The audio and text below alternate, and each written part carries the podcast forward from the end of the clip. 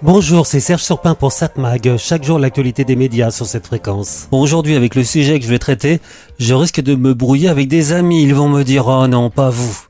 Je m'interrogeais sur la pérennité de la diffusion hertzienne des ondes de radio ou de télévision.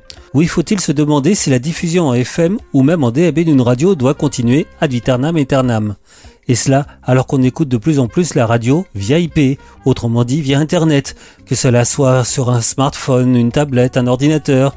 Idem pour la télévision. Quid de la TNT, la télévision que l'on reçoit via nos antennes râteaux. Si je mets les deux médias sur le même plan, cependant, les chiffres déjà semblent me donner tort.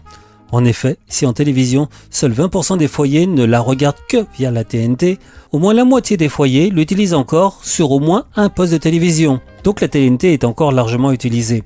Mais qu'en serait-il si cette TNT n'existait plus, si on la coupait?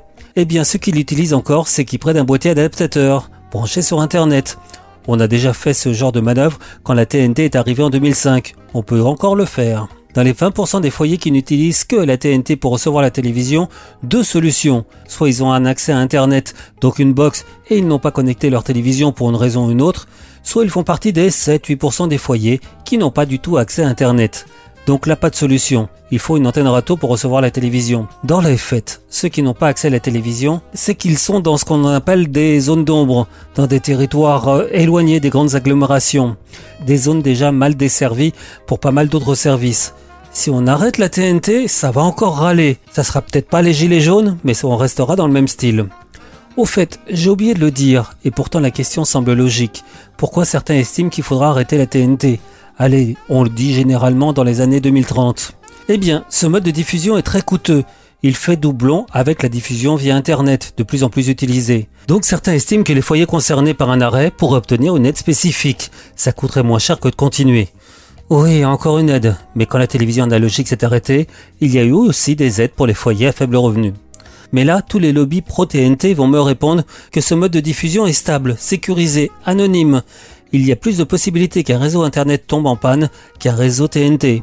Pas faux. Mais si ce raisonnement tient la route pour le service public, qui a des obligations, pour les chaînes privées, c'est moins évident. Financièrement, à un moment, le choix sera évident. Sauf qu'il y a une chose qu'il faut tenir compte. Les chaînes de la TNT sont protégées. Aucune chaîne non européenne peut émettre sur la TNT. Et donc ça nous protège des gros intérêts, on va dire américains ou autres. Au fait, si l'arrêt de la TNT telle qu'on la connaît est déjà envisagé, certains pensent qu'elle pourrait être remplacée par un serpent de mer. Eh oui, on en parle beaucoup, mais on l'a pas encore vu. La 5G Broadcast. Qu'exaco. Comme la TNT, on diffuse alors d'un point un signal reçu par tous les foyers. Ça évite d'encombrer les réseaux. Aujourd'hui, avec la télévision via Internet, dès qu'on regarde un programme, chacun reçoit individuellement un signal. Donc la bande passante est utilisée un nombre infini de fois pour diffuser le même signal. Avec la 5G broadcast, on est plus économe, donc plus écologique. Pourquoi pas donc la 5G Mais on aura de nouveaux écrans à équiper ou obtenir de nouveaux adaptateurs. Par contre, je doute très fortement que les fabricants de smartphones décident d'inclure cette technologie. On l'a vu avec le DAB, la radio numérique terrestre. Pas mal de fabricants ont refusé d'intégrer ou même tout simplement autoriser son utilisation sur les appareils.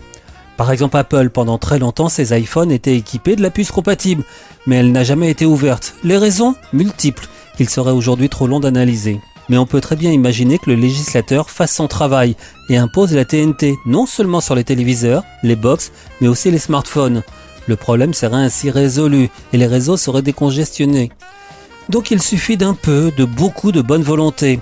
Et là donc mes amis vont me dire que euh, finalement ils sont d'accord avec cette chronique.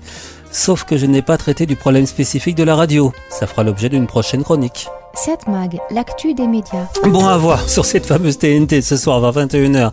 Sur TF1, un film fantastique, ou pas. Euh, Harry Potter et l'Ordre du Phénix. France 2, une émission spéciale, Les super pouvoirs de l'océan. France 3, une série policière, Belfond, mauvaise nouvelle. On rappelle que c'est une série avec Stéphane Bern. France 5, enquête de santé, centenaire, les secrets de la longévité. Je vais peut-être regarder. Euh, non, euh, euh, M6, la France a un incroyable talent, émission numéro 6, c'est encore les auditions. Arte propose, c'est ce que je vous conseille de regarder ce soir, Arte propose la longue guerre, Iran, Israël, USA. C'est l'histoire d'une guerre qui ne dit pas son nom. Une guerre qui a démarré il y a plus de 40 ans, mais que personne n'a déclaré officiellement.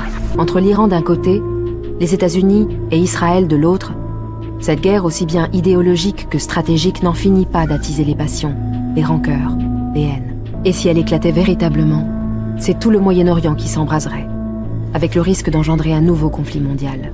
Alors, pour comprendre ce retour possible de la plus barbare des violences, il faut remonter le temps, dénouer les fils de la tragédie, chercher les insaisissables vérités des uns et des autres derrière les dogmes et les certitudes, et raconter cette histoire. Donc ce soir 20h55 sur Arte, la longue guerre, Iran, Israël, USA. Ça sera suivi à 22h50 par un documentaire, Attaque du Hamas, les rescapés de la rave party. Le 7 octobre 2023, des terroristes de Hamas ont tué plus de 360 participants du festival israélien Supernova et ils ont pris en otage une quarantaine d'entre eux. Cinq survivants du massacre témoignent de ce qu'ils ont vécu. Donc je rappelle ce soir sur Arte, 20h55, le documentaire politique Longue guerre Iran, Israël, USA. Et à 22h50, un autre documentaire Attaque du Hamas, les rescapés de la rêve party. 7 Mag, l'actu des médias.